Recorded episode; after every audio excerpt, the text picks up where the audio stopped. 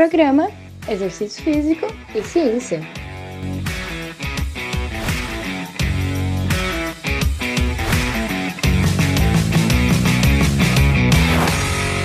Está começando mais um Exercício Físico e Ciência. Sou o Fábio Dominski e esse é o programa de rádio e podcast que trata de exercícios a partir da visão científica. Bom dia, boa tarde ou boa noite. Bem-vindo aí a mais um podcast Exercício Físico e Ciência. Hoje eu estou relembrando os velhos tempos aqui, gravando dentro do carro com o celular. E é só para você entender que você, quando quer começar alguma coisa, você precisa fazer nas condições que você tem no momento. Não espere as melhores condições.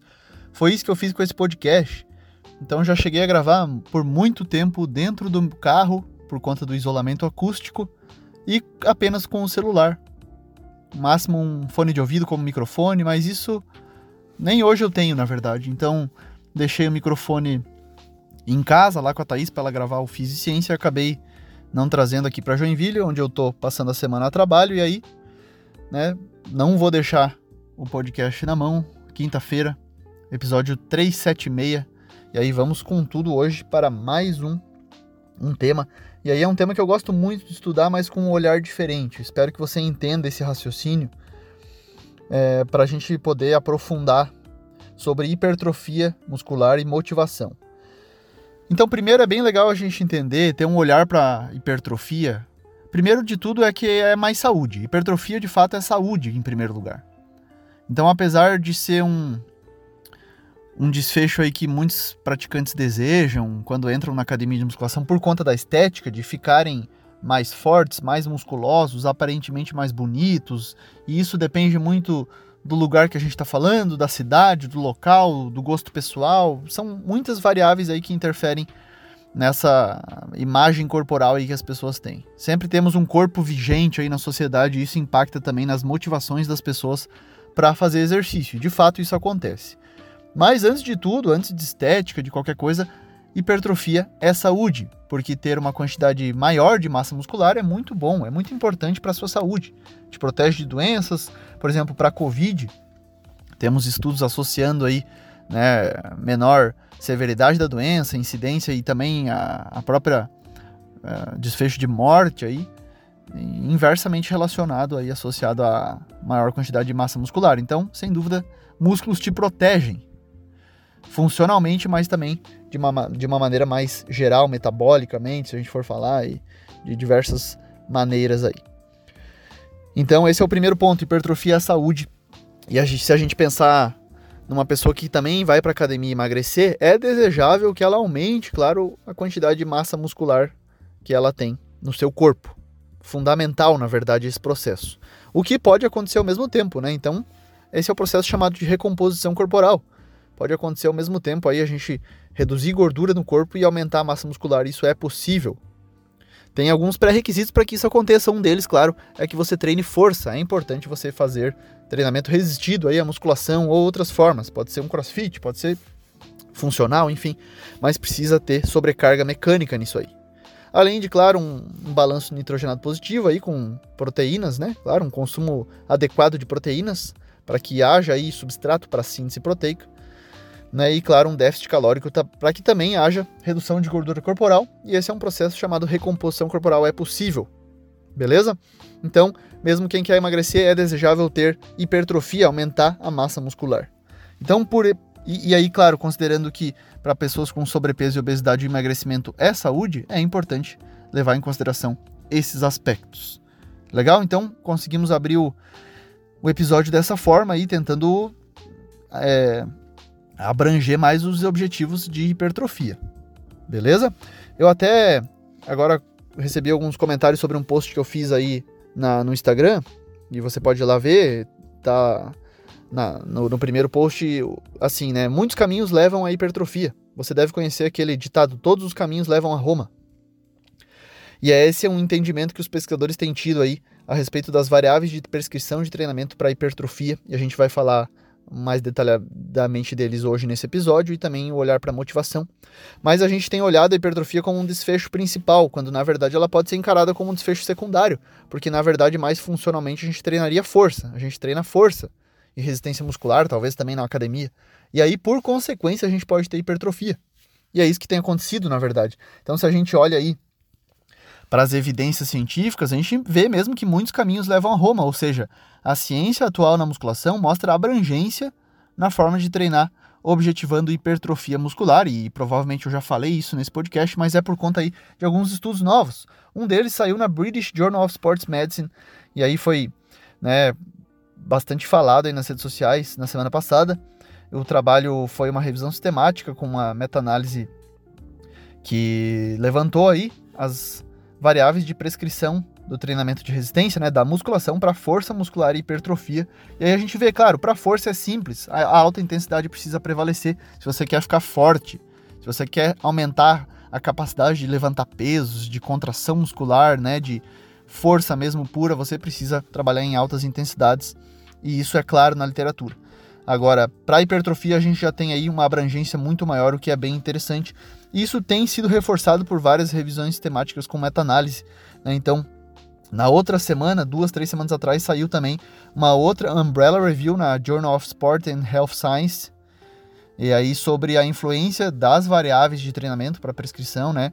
Para massa muscular, esquelética, para força e para função física em adultos saudáveis.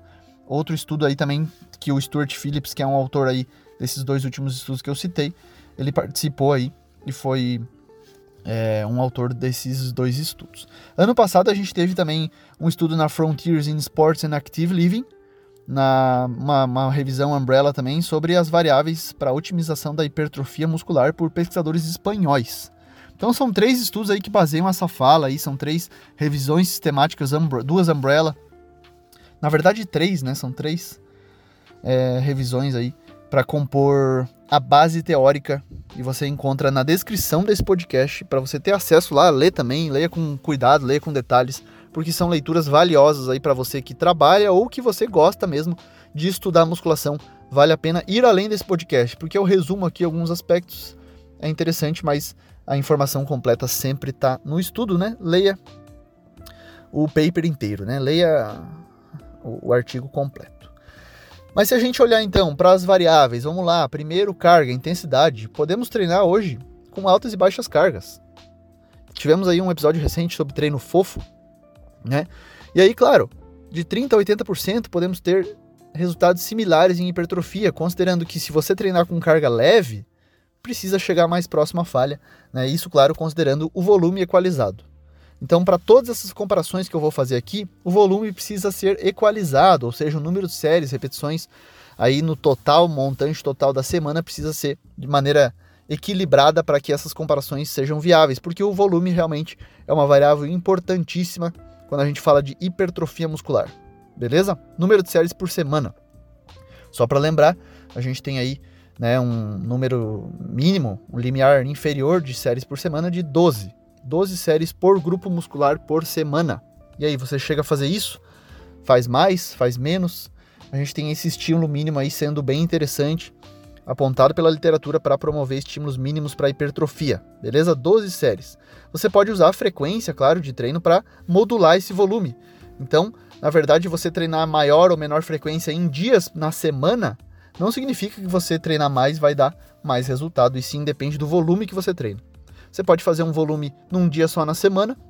É claro que a qualidade do treino aí tem que ser levada em consideração, se é que vai conseguir, né, realmente performar todas essas séries em um dia na semana, ou dividir em 3, 4, 5, 6, 7 dias na semana. Mas, quando os volumes são equalizados, maior ou menor frequência de treino podem servir para hipertrofia. Legal? Então, em semanas que você tem maior dificuldade de treinar, por, por consideração aí dos dias da semana, que a gente tem uma rotina aí diferente, você pode organizar isso para que num dia só, em dois, três, independente, você consiga treinar aí o número de séries que você deseja, que você precisa ou que você quer.